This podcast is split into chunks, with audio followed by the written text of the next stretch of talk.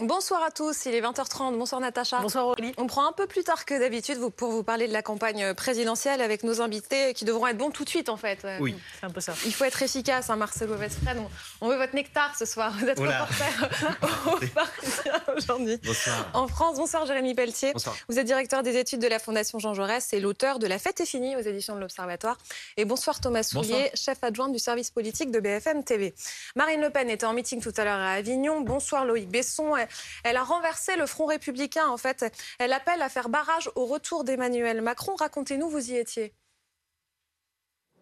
Ah oui, c'est euh, exactement ça, devant une salle de près de 4000 militants. Un discours clairement anti-Macron pour enflammer cette salle, justement. Marine Le Pen a parlé caste, a parlé oligarchie contre le peuple, a parlé euh, bloc populaire contre bloc élitaire, d'un système à bout de souffle, d'une parenthèse à fermer. Ce système, bien sûr, il est incarné selon Marine Le Pen par Emmanuel Macron, dont je cite, le seul projet est de se perpétuer. Bref, un système qui n'a plus rien à dire que encore, vous l'avez dit, Marine Le Pen appelle à lui faire barrage à rebours des discours qui appellent au Front républicain. C'était clairement l'anaphore de son discours. Écoutez.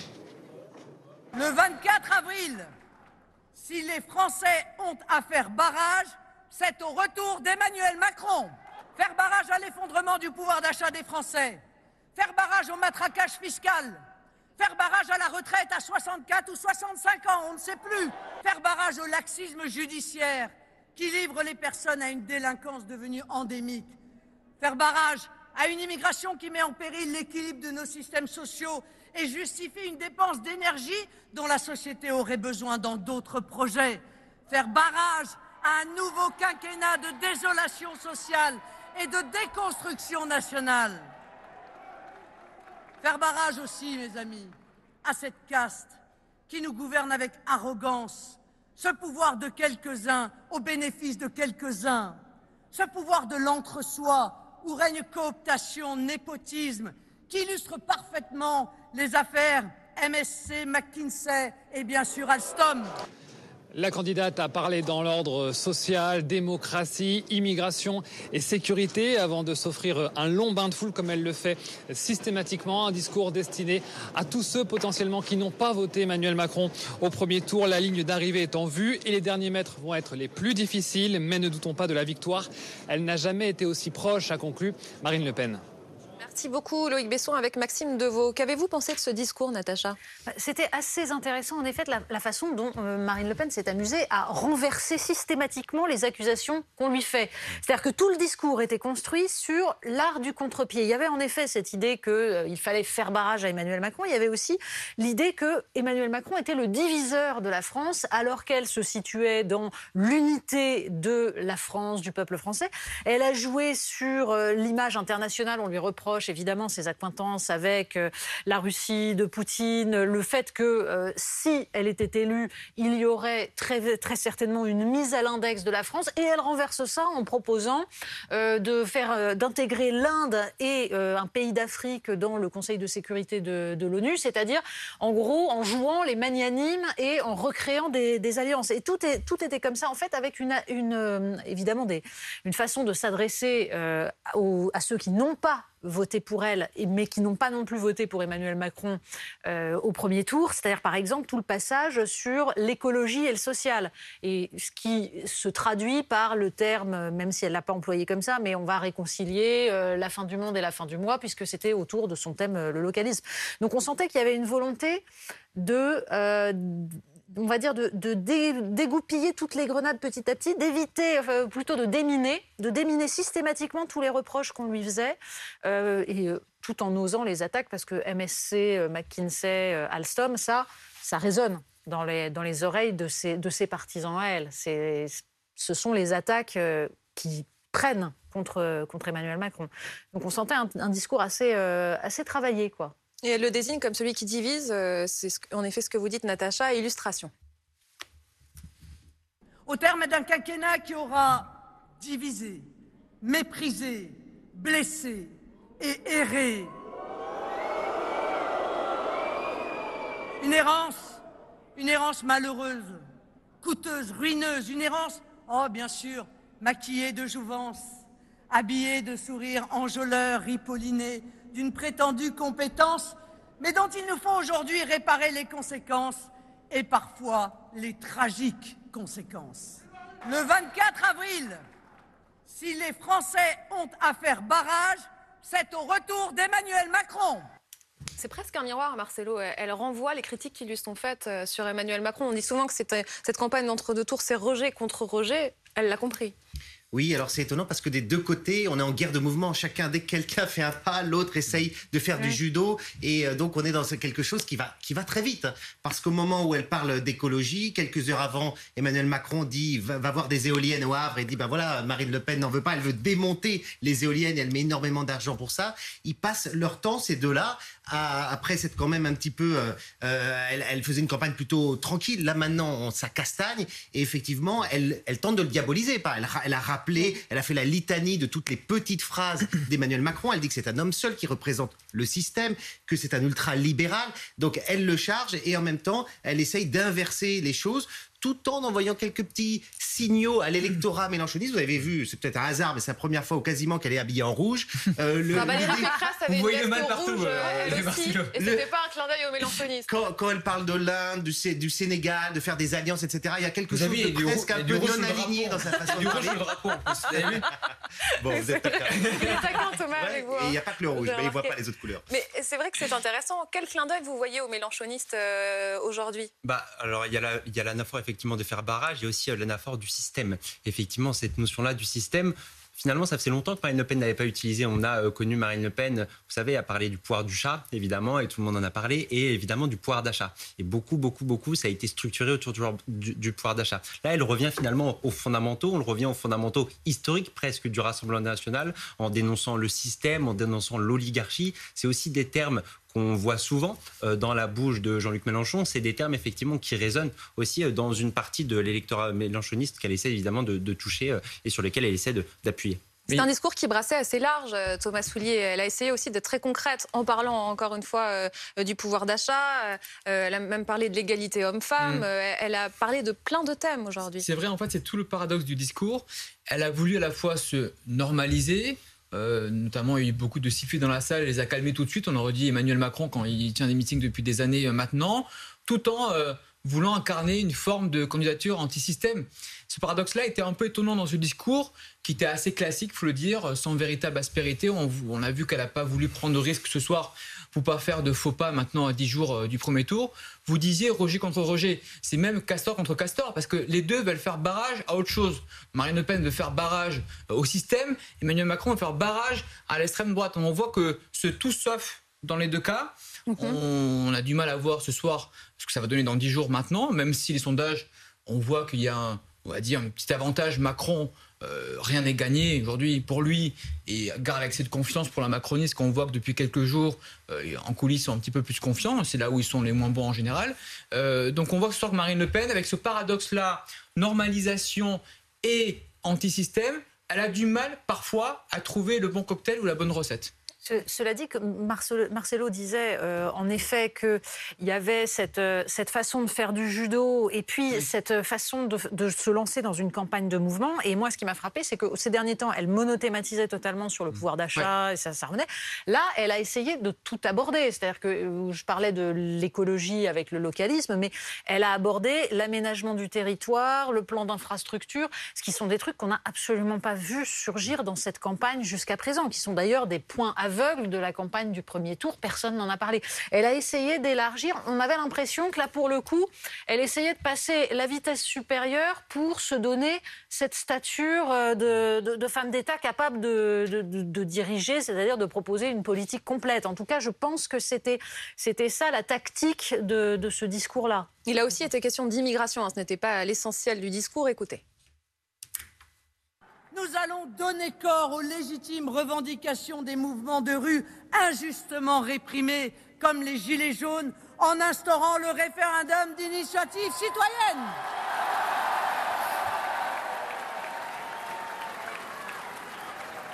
Quelle respiration démocratique Quelle respiration démocratique 500 000 citoyens pourront s'emparer d'un sujet et ainsi avoir l'initiative d'une consultation populaire. Et que nous voulons sans attendre éveiller cette démocratie référendaire Nous engagerons le référendum sur l'immigration pour soumettre ce sujet au pays elle dit vouloir un référendum et un grand débat euh, sur l'immigration. Le référendum, c'est un marqueur dans le programme de Marine Le Pen. C'est ce qui lui permet aussi de bien se démarquer d'Emmanuel Macron. On se demande même si tout est faisable. Non, alors bien sûr, il y a la question qui a surgi depuis ces derniers jours sur son fameux référendum sur l'immigration, avec le débat juridique de fond hmm. entre ceux qui disent euh, le Conseil constitutionnel, c'est assez technique d'ailleurs, hein, ceux qui disent le Conseil constitutionnel par une nouvelle jurisprudence interdit en fait ce qui avait, ce qu'avait été, ce qui avait été la pratique du général de Gaulle, à savoir utiliser le référendum pour modifier la Constitution. En fait, ce ne serait plus possible. Marine Le Pen répond euh, si, euh, parce que de toute façon, une jurisprudence peut se renverser, que de toute façon, dans la mesure où De Gaulle l'a utilisé, on pourrait, etc. C'est un débat assez technique, mais donc elle utilise cette idée du référendum et elle, et elle introduit surtout la, une révision des institutions. C'est-à-dire que là aussi, c'est du judo avec Macron, avec Emmanuel Macron qui, lui, avait promis la proportionnelle et ne l'a pas faite, etc. Elle explique je vais faire la, la proportionnelle et Petit clin d'œil aux Gilets jaunes, hmm. le, euh, le, référendum d'initiative citoyenne. Là, on voit très bien à qui elle s'adresse. Euh, une dépêche AFP nous parvient à l'instant. François Hollande appelle les Français à voter pour Emmanuel Macron au second tour. Il y a eu le soutien de Nicolas Sarkozy. Maintenant, il y a celui de François Hollande. Oui, il ne dit pas seulement qu'il va voter pour euh, son successeur, il dit qu'il appelle à voter pour son successeur. Alors, il est toujours en train de parler, mais je vous dis ce qu'il est en train de, de, dire à la télévision. il dit notamment que si Marine Le Pen était élue, il y aurait trois remises en cause. Euh, remise en cause sur les valeurs, dit-il, sur l'Europe et aussi sur les alliances au niveau euh, de euh, l'OTAN. Il, appelle aussi Emmanuel Macron à l'apaisement au sens du dialogue. Et puis il dit sur les retraites qu'il n'y a pas de projet ficelé d'avance et qu'il faut eh bien, négocier avec les partenaires sociaux. Emmanuel Macron n'aurait pas à subir un projet de cette ampleur. Voilà ce que dit l'ancien président ce soir sur TF. Ces consignes de vote pèsent-elles? Euh, assez peu aujourd'hui. Euh, on voit bien quand Jean-Luc Mélenchon doit répéter quatre fois d'affilée pas une voix pour le Front pour le Rassemblement national, c'est bien que ça ne passe pas. Et d'ailleurs, une partie peut-être. Euh, en plus, à ce moment-là, euh, ça peut être ou l'abstention ou voter Emmanuel Macron. Et par ailleurs, juste une chose, quand, quand Jean-Luc Mélenchon fait ça, ce n'est pas parce que les électeurs ne suivent pas. C'est pour se moquer de tous ceux qui l'ont accusé en 2017 euh, d'avoir été flou sur cette question.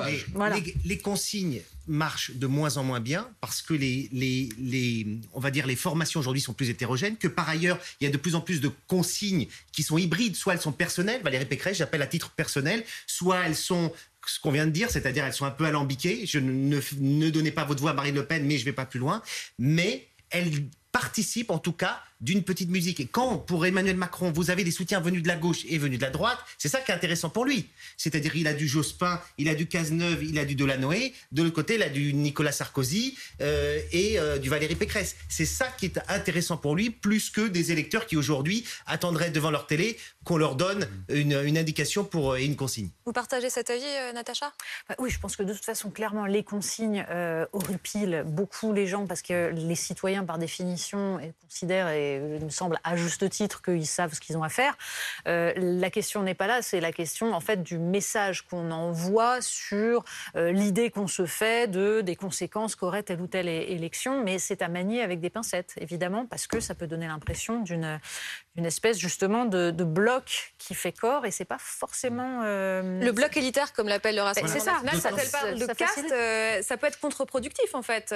Quand François Hollande appelle à voter pour Emmanuel mm. Macron, ça ne lui sert pas forcément. Ça peut même être le contraire. Bah, elle va utiliser, en tout cas, c'est un élément évidemment euh, sur lequel elle, elle va appuyer. Elle va dire regardez, de toute façon, euh, l'ensemble des médias font la une contre moi. L'ensemble des responsables politiques présents en France depuis les années 80.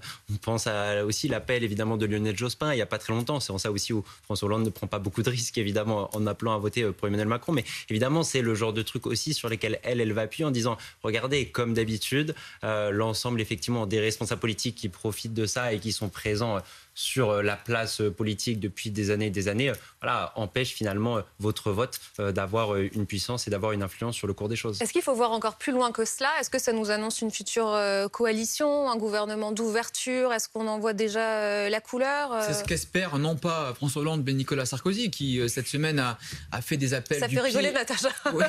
assez bruyant vis-à-vis d'Emmanuel Macron. Il a dit lors d'un déjeuner, c'était hier, je crois, dans les Hauts-de-Seine, qu'il qui voulait que les Républicains aient des ministres dans le gouvernement d'Emmanuel Macron, qui aussi des députés sortants qui soient réélus avec face à eux non pas des candidatures de la République en marche. Donc lui, on sent qu'il veut un ticket avec Emmanuel Macron, qu'il veut peser, peser pardon, dans le jeu, mais on voit qu'en face, Emmanuel Macron, quand tu lui as posé la question hier ou encore aujourd'hui sur c'est bien, hein, il vous soutient, Nicolas Sarkozy dit oui, oui, euh, mais Lionel Jospin aussi, hein, Bernard Cazeneuve aussi, il veut démontrer aujourd'hui qu'il n'y a pas que Nicolas Sarkozy qui le soutient parce que l'entre-deux tours va se jouer où? Va se jouer à gauche, va pas se jouer à droite. Emmanuel Macron, il a déjà beaucoup de soutien euh, à droite. Euh, Valérie Pécresse a fait moins de 5% euh, lors du premier tour. Donc là où il peut marquer des points et creuser l'écart avec Marine Le Pen, c'est grâce à l'électorat de gauche, pas l'électorat de droite. Donc on sent que, en effet, à la fois le soutien de Nicolas Sarkozy et de François Hollande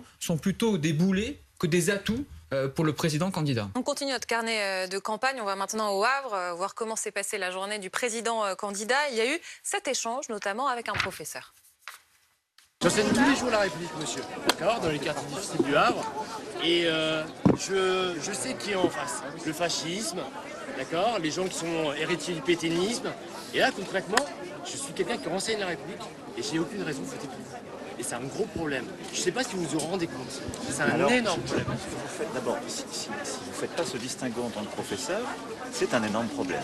Vous savez, quelqu'un qui ne fait pas campagne, mais, pendant les deux mois de campagne, qui est en Ukraine et qui est là juste parce qu'il y a Mme Le Pen qui en face qui fait campagne, la démocratie, non, parce que les électeurs... Il lui dit, je ne fais pas la distinction entre vous et Marine Le Pen, vous n'avez rien fait pour l'éducation. Alors, évidemment, il reflète, ce professeur, plusieurs choses. Hmm. D'abord, euh, le fait que pendant ce quinquennat, euh, Jean-Michel Blanquer s'est petit à petit coupé de beaucoup de professeurs qui ont une, un ressentiment euh, vis-à-vis de sa politique absolument farouche. Et donc, évidemment, on sait aussi de quel côté penche hmm. plutôt l'électorat prof, même si Emmanuel Macron, en 2017, avait eu hmm. un vote important de la part des enseignants. Mais justement, c'est très intéressant, là, il va falloir regarder attentivement toutes les, euh, tout le vote euh, des enseignants, parce que je pense qu'il a bougé et qu'en effet, ce professeur est représentatif d'une partie des enseignants qui se sont fâchés avec Emmanuel Macron pendant ce quinquennat. Ils sont tout hein. Mais bien sûr. Jean-Luc Mélenchon est arrivé en tête oui, bien euh, entendu. avec 30% des voix. Donc euh, il y a dans la ville d'Edouard Philippe et Jean-Luc Mélenchon, oui. Oui, bah, Je vous ai coupé, pardon.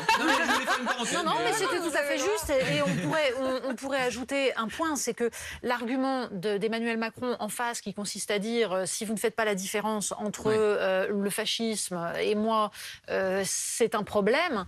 Et là, il entre dans un débat qui est justement très compliqué, mais c'est vrai que c'est toute la question en même temps de ce que transmet un professeur. C'est-à-dire que cet homme est mhm. professeur d'histoire-géographie. Mhm. C'est toute la difficulté quand on est professeur de rester neutre face à sa classe, d'enseigner l'histoire et non pas justement, et de ne surtout pas entrer, parce que c'est pas le rôle d'un prof, d'entrer dans euh, les débats politiques. Et en même temps, on voit à quel point ça se percute dans un moment comme celui-là. Et ça raconte une campagne. En début de semaine, il était à Denain, dans le Nord. Aujourd'hui, il est au Havre, certes à la rencontre euh, d'Edouard Philippe, son ancien Premier ministre, mais en effet, dans une ville où Jean-Luc Mélenchon est arrivé euh, premier, il ne va pas en terrain conquis. Non, il le fait même exprès. C'est-à-dire que dans le Nord, euh, bon, c'était des terres, des terres du, Rassemblement national. Hier, avant-hier, il était à Mulhouse, qui a voté Mélenchon. Il était à Strasbourg, qui a voté Mélenchon.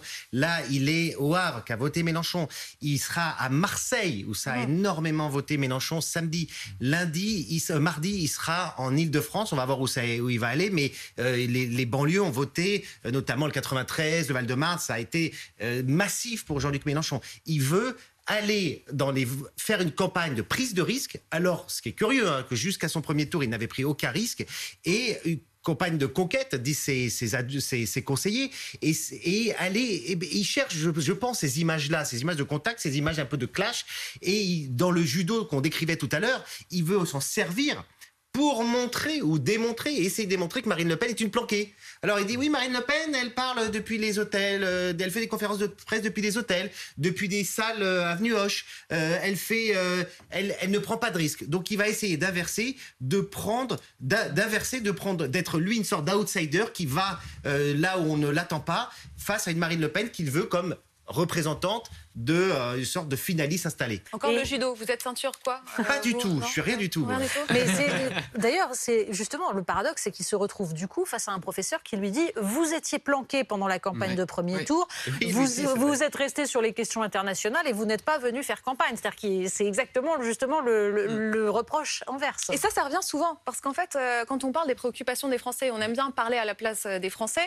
J'observe depuis lundi que souvent les Français lui disent vous n'avez pas mené campagne vous n'avez pas débattu avec les autres candidats. On l'entend dans la bouche des Français qui lui parlent. Oui, on l'entend. Et en fait, ce qui est intéressant quand on voit euh, là ces images, c'est qu'il retrouve quand même un peu la genèse aussi de sa campagne en 2017. Je ne sais pas si vous vous souvenez de cette phrase où, lorsqu'ils étaient euh, sur le même territoire, Marine Le Pen et, lui, il avait eu cette phrase en disant Vous savez, euh, François Hollande est resté planqué très longtemps. Et à force d'être planqué, à force d'être protégé, à force mm. d'avoir un service d'ordre et un service de sécurité en permanence, à la fin, vous êtes mort.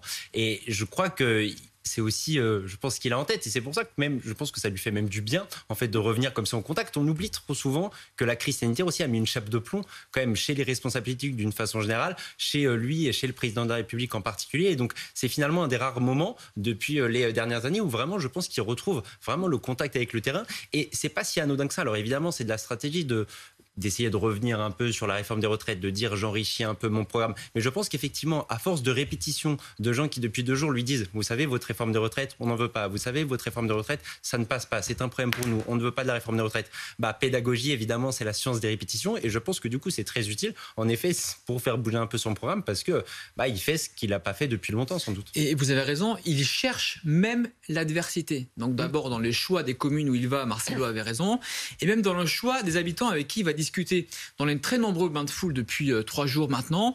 Quand quelqu'un lui dit on vous trouve formidable, il dit merci, merci, il s'en va. Hum, et quand quelqu'un lui dit c'est nul ce que vous faites, il reste, il s'appuie comme ça et il reste pendant une longue minute. Donc on voit qu'il cherche l'adversité parce que lui considère, et même son entourage, que là où il est le meilleur, c'est dans la diversité. Souvenez-vous le premier euh, débat euh, lors du, premier tour, dans le premier tour, à Poissy, dans la ville de son ami Carl ah Les gens étaient triés sur le volet ça n'a pas été bon en termes de communication parce que tout le monde disait que du bien de lui, il applaudissait, et lui, il n'était pas Ça se voit et ça se sait en plus. Exactement. Donc là, c'est dans l'adversité qu'il veut euh, remporter des voix supplémentaires pour euh, le second tour. Une scène pour illustrer cette méthode, parce qu'il se galvanise avec ça.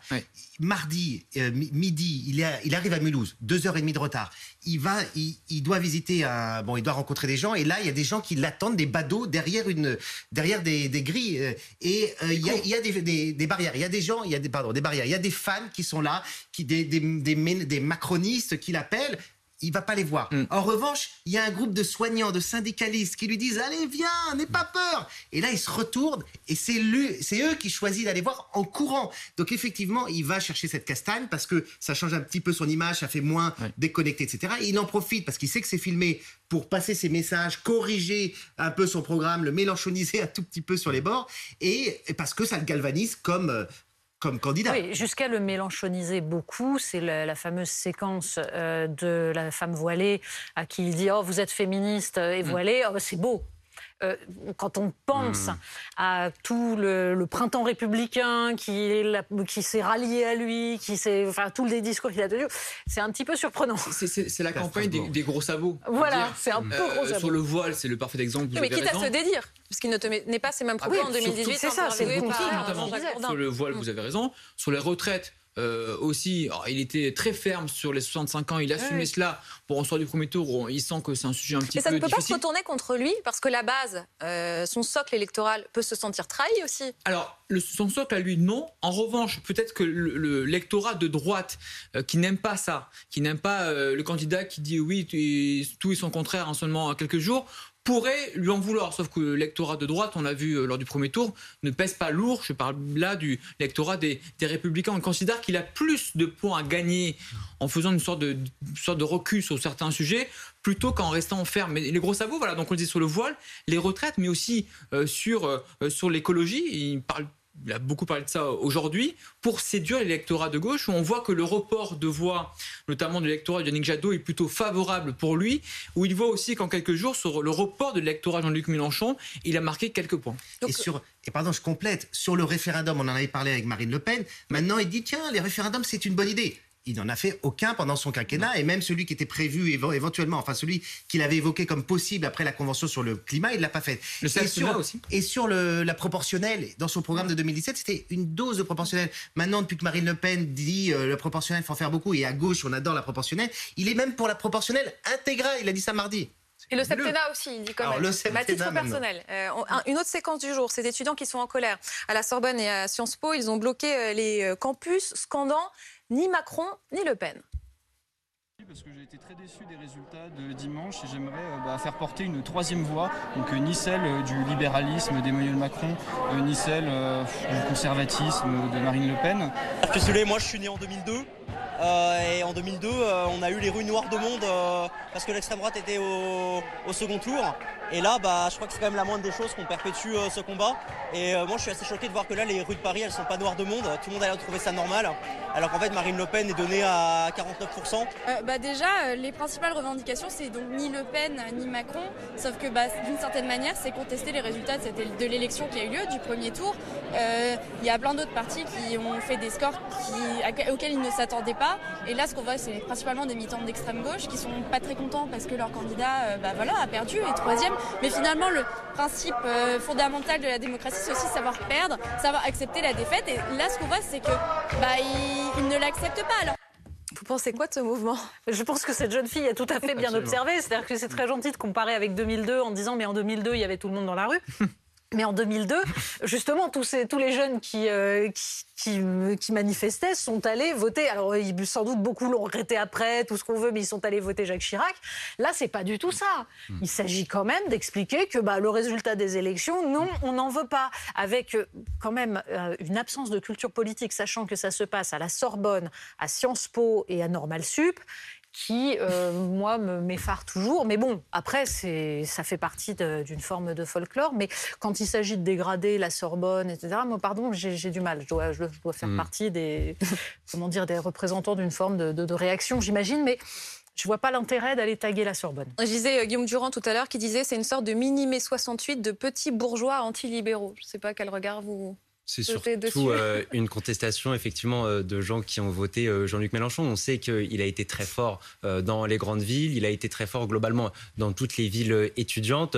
Il a été très fort évidemment, c'est le candidat qui arrive en tête chez les jeunes. Vous parliez de slogan tout à l'heure. L'un des slogans qui disait beaucoup, c'était Macron même si tu veux pas, nous on est là. Le Macron même si tu veux pas, nous on est là. C'est un slogan que chantaient et que scandaient en permanence les militants de la France insoumise durant l'intégralité des meetings de Jean-Luc Mélenchon. Et donc là, effectivement, on voit une des représentations, un des symboles bah, du très bon score effectivement que Jean-Luc Mélenchon a fait dans très peu de villes, mais dans des grosses villes, à commencer effectivement euh, par Paris et à commencer par euh, auprès de cette génération-là. Vous pouvez avoir le mot de la fin si vous voulez, Marcelo, en 20 secondes. Non, c'est juste pour dire, vous disiez que Mélenchon a fait des super scores chez les jeunes, c'est vrai, mais celui qui a le plus gagné chez les jeunes, c'est l'abstention, parce que massivement quand même les jeunes ne sont pas, sont pas allés voter. Alors si on ne va pas voter et que derrière, en plus, on trouve que euh, ça va pas, qu'on s'engage pas, il y a quand même une contradiction, mais je dois être revu. Eux, je pense qu'ils ont voté.